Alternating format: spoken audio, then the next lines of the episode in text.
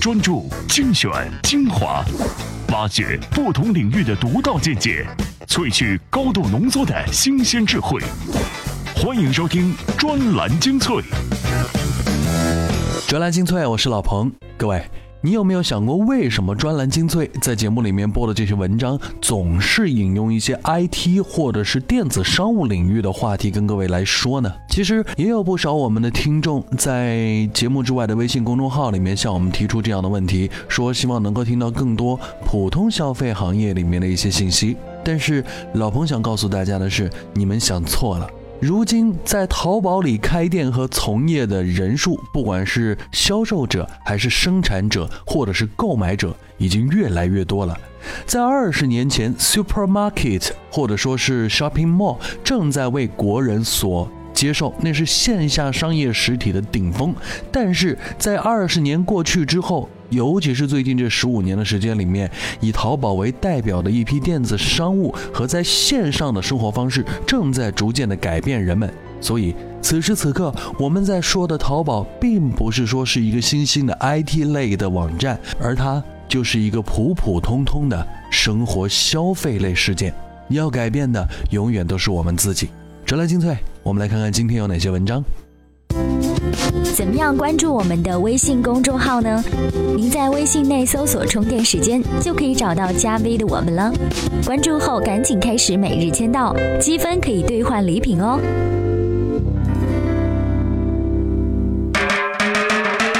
精粹今日话题：密集症显现，二零一五安卓阵营开始瓦解。何以笙箫默把偶像剧变成购物指南？互联网正吞噬一切。讽刺漫画为何易惹火上身？专栏精粹为独立思考的经营者服务。专栏文章：密集症显现，二零一五安卓阵营开始瓦解。作者：著名 IT 评论人康斯坦丁。二零一四年全年，中国手机市场累计出货量为四点五二亿部。比二零一三年的五点七九亿部下降了百分之二十一点九，其中智能手机出货量达三点八九亿部，同比下降百分之八点二；安卓手机出货量达三点四九亿部，同比下降百分之十二点四。无论是百分之二十一点九的整体下滑比例，还是安卓手机下滑百分之十二点四的不及格成绩，都在凸显一个事实：手机市场没有想象的那么美好，尤其是安卓手机阵营已经达到了分崩离析的关口。这原因是多方面的，最明显的表现就是用户增速的放缓。截止二零一四年的十一月末，中国手机用户多达十二点八亿户，普及率达百分之九十五。如此高的市场保有量和普及率，加上众所周知的低利润，已经在说明国内手机市场并不是一个最佳的投资领域。但是这依然没能阻挡老牌手机厂商以及众多门外汉前赴后继地杀向手机市场。毕竟，这是抢占移动互联网硬件入口的最好时机，以及奠定接下来十数年领先优势的最佳途径。不过，归根结底，在于安卓手机市场的入门门槛一路走低，模具的雷同降低了制作成本，固定流水式的作业减少了投入，模块硬件化降低了拼装难度，预售模式带来了金融成本降低。于是我们看到，不管是初创企业，还是八竿子打不着的传统企业，比如龙力奇等等，都在手机市场不断发力，由此导致当下手机市场拥挤不堪，数百个品牌、上千种机型同时厮杀，固然直接加速了安卓手机的普及，却让市场容量直接破表，进而导致了整体的出货量大幅下滑。最严重的是，这数百个品牌、上千种机型同时在市场中出现，引发了大众消费者集体突发密集恐惧症。一方面对浩瀚的机海不知如何选择，一方面却出现了审美疲劳。大多的机型像是一个模子里刻出来的。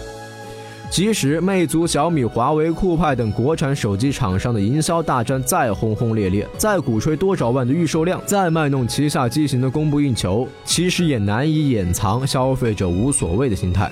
毕竟那么多性价比高的机型，不可能出一款换一款。不是所有的用户都是土豪，而且土豪一般会选择 iPhone 或者奢侈品手机。此外，安卓系统虽然经过了国产手机厂商的深度定制，但总体上大同小异。长久以来，消费者早已产生了疲倦感，早已没有了换新机的喜悦。一旦电子产品不能带给消费者新鲜感，反而成为寻常可见的日常消费品，自然会降低换新的几率，处于得过且过的状态，销量自然进一步下探。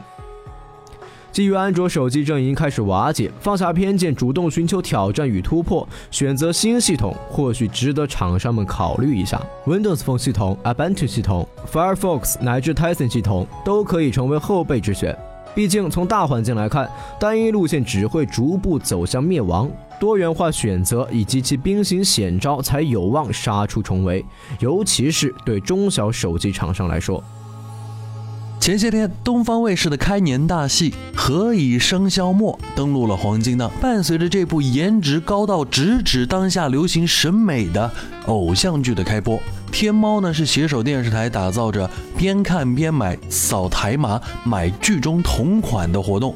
哇，什么时候天猫的动作已经这么快了？但我们相信，商家的动作总是会晚于受众的需求的。还是我们自己人越来越能买了。专栏文章《何以笙箫默把偶像剧变成购物指南》，作者资深媒体人魔一。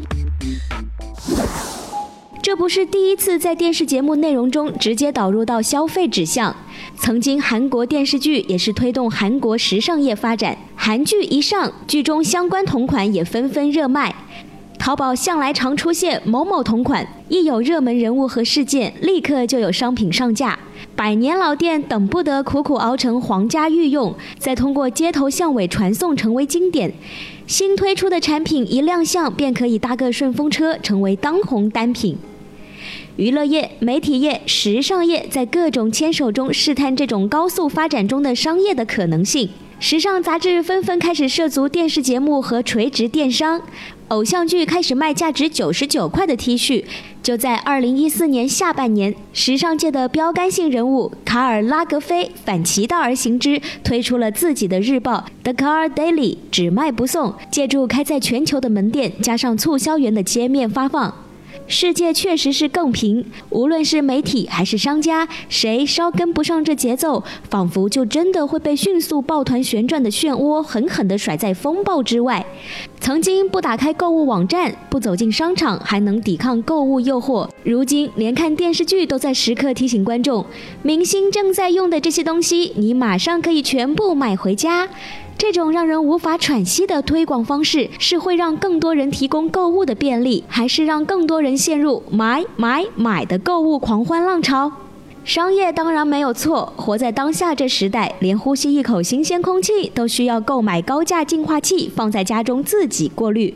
陈光标甚至已经标价开始售卖空气，把电视剧当作购物指南看，当然没有什么不可以。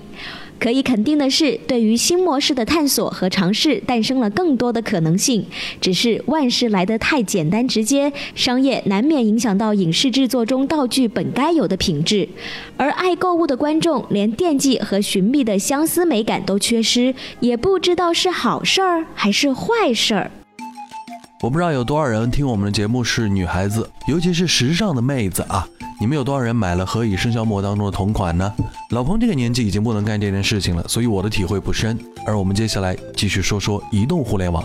最近啊，中关村一世界贴出了关门的公告。由于一世界经营业主签约工作已经正式开始，市场呢是决定停止自有铺位招商及租赁。二零一五年春节放假拟定于二月十号，开市时间呢还是待定的。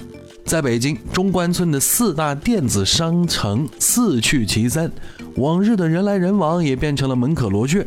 在得互联网者得天下的当今社会，中关村的窘境算不上空前，但也绝不会是绝后。这真是成王危机之秋也。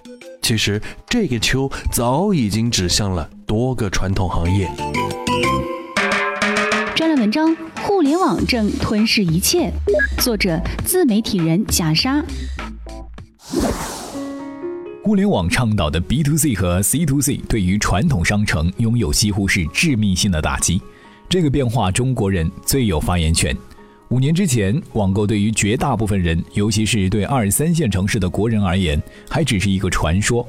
五年之后，光棍节已经从单身专属变成了全民狂欢。阿里巴巴也已经开始下乡，深入拓展农村市场。中国人的网购已成常态，国内传统商城面临的就是要么转型，要么关门大吉。其实不止国内，在国外也有电商冲击导致实体店迎来倒闭潮，而互联网对于下面这两个行业的冲击才刚刚开始。现阶段，许多人对于互联网医疗的认知还仅停留在网上挂号的阶段，但互联网医疗要改革的远不止没时间挂号的问题。互联网医疗包括了以互联网为载体和技术手段的健康教育、医疗信息查询、电子健康档案、疾病风险评估、在线疾病咨询、电子处方、远程会诊及远程治疗和康复等多种形式的健康管家服务。目前，国内医患关系的矛盾点很大一部分在于看病需要排很长时间的队，但见面后医生往往几分钟就打发你走了。而互联网医疗的优势就在于信息的公开性和及时性。简而言之，互联网医疗的终极目标是为用户打造私人专属医生，随时为你服务。在这一方面，发达国家走得比较快，但近几年国内也先后冒出了许多有针对性的网站，譬如以健康教育和信息为主的三九健康网，以医生评价和挂号为主的好大夫在线，还有许多主打养生的 APP。IDC 最新发布的报告显示，中国医疗服务和健康管理产业在2014年出现了突破式的发展。互联网医疗、移动医疗、健康管理等新的业务模式，在经历了多年的孕育之后，开始初具轮廓，并且开始冲击传统的医疗服务模式。当传统教育 PK 互联网教育时，其基因中蕴含的劣势就将显露无遗，譬如地理限制与管理体制。当互联网教育发展的政策因素减少甚至消失时，传统教育的寒冬即将呼啸而至。曾有教育者跟李彦宏感叹：“如果有一天百度、腾讯、阿里决定去做教育的话，我们这些人就一定没有饭吃了。你们要雇一个老师，你们给的工资肯定比我们给的要高，你们的机制比我们有竞争力。”其实，互联网教育在2014年已经开始大规模布局，甚至转型。而网易公开课、百度传课、搜狐教育的开设，也标志着互联网教育已纳入几家互联网巨头的战略规划中。与此同时，传统教育学校也加快了转型的步伐。互联网的普及与发展，给传统行业带来了挑战。在这其中，有人看到了死，有人却看到了生。历史的车轮始终是向前发展的。对于传统行业，面对互联网，要么积极拥抱，要么坐以待毙。其实，互联网只是一个平台，决定企业命运的从来都不是互联网，而是拥抱变化的决心。专栏文章：讽刺漫画为何易惹火上身？作者：互联网撰稿人赵洛明。讽刺漫画起源于漫画，漫画悠久的历史甚至可以追溯到公元二世纪的罗马图拉真著。中国古代同样也有类似的漫画艺术，汉代的虎梁祠石刻、北魏的彩绘漆瓶都可以看作是漫画的雏形。漫画不同于绘画，它可简单、可复杂、可夸张、可写实，但它更注重于表达一个观念或者故事内涵。中国古代的漫画就被叫做讽刺画、戏画、讽喻画等等。可以说，讽刺与批评正是漫画的生命之源，是漫画的灵魂。中国的现代讽刺漫画在二十世纪初期开始崭露头角，当时的三位大师沈伯辰、黄文农和华君武先生被评价为中国漫画史上仅有的可大书特书的三人。他们的共同特点是不甘屈辱、不顾个人安危，以笔带刀，用讽刺漫画与当时的帝国主义、黑暗势力和腐败时局做斗争。然而，讽刺漫画由于其政治题材鲜明敏感，表现手法亲民辛辣，自诞生开始就受到了主流报纸媒体的警惕。当局对讽刺漫画甚至漫画家人身的迫害也如影随形。与中国相反，西方的政治讽刺漫画历史悠久，他们以其幽默的画风、独到的视角和犀利露骨的揭露性，深受广大读者群体的喜爱。他们讽刺政坛阴暗、社会不公、军队黑幕、名人丑闻，调侃的对象几乎无所不包。这些在非西方社会看起来大尺度、粗俗、饱含恶意的艺术表现形式，其实正是西方社会展现自由表达权和社会宽容程度的重要窗口。在英法德等欧洲国家，很多报纸都有开辟专门的讽刺漫画专区，比如。比如，德国著名讽刺杂志《泰坦尼克》就曾经将目标对准教皇，用图文结合的方式来讽刺梵蒂冈丑闻。在法国，漫画家们就常用法国人特有的黑色幽默，拿政客、宗教人士乃至总统奥朗德直接开涮。讽刺漫画作为一种独特的视频模式，它用一种 funny 的精神传播信息，其在本质上与一般的文章视频没什么不同。但有些国家和组织之所以惧怕讽刺漫画胜过其他表达形式，乃是因为它具有一般媒体形式所没有的鲜明性、深刻性、启发性、易懂性和易传播性。一幅优秀的讽刺漫画所传达的信息，或需长达几千字的文章才能表达清楚。这种易传播性使讽刺漫画在不同语言、民族、教育背景、通信方式之间，可以以极低的成本传播。特别是对低教育水平、高信息封闭性的环境有很好的渗透作用，而一旦讽刺漫画在低层次的人群中传播开来，其所蕴含的启发性将转化为巨大的力量，迅速填补低层次人群与精英阶层的鸿沟，对现有社会结构对现有社会结构将造成颠覆性的影响。这才是讽刺漫画被一些国家和组织严防死守的真正原因。OK，今天的专栏精粹到这里要告一段落。那也提醒各位，不要忘记关注我们的微信公众号，在微信当中，我们还有更多的内容给到大家。也希望大家能够喜欢我们的节目。咱们下期再会。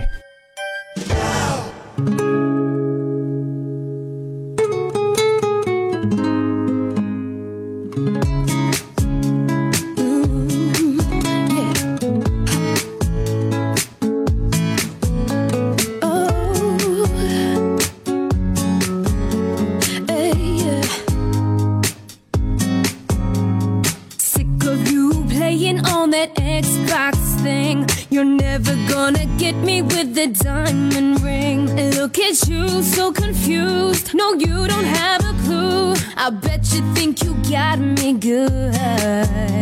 So tell me when's the last time you changed that shirt? Instead of sitting here, you should be going to work like I do for you. You don't, and it's not cool.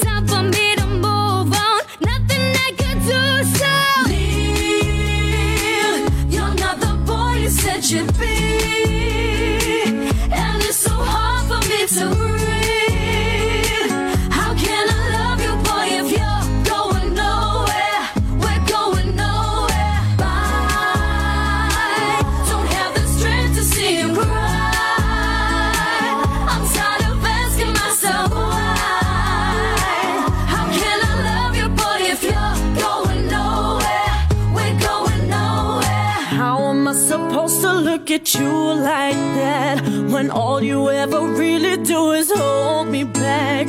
No more, for sure. It's you who's out the door. I think I should press delete and clear my history. I got my ambitions, yes, I dream so big. While I'm taking boxes, you'll be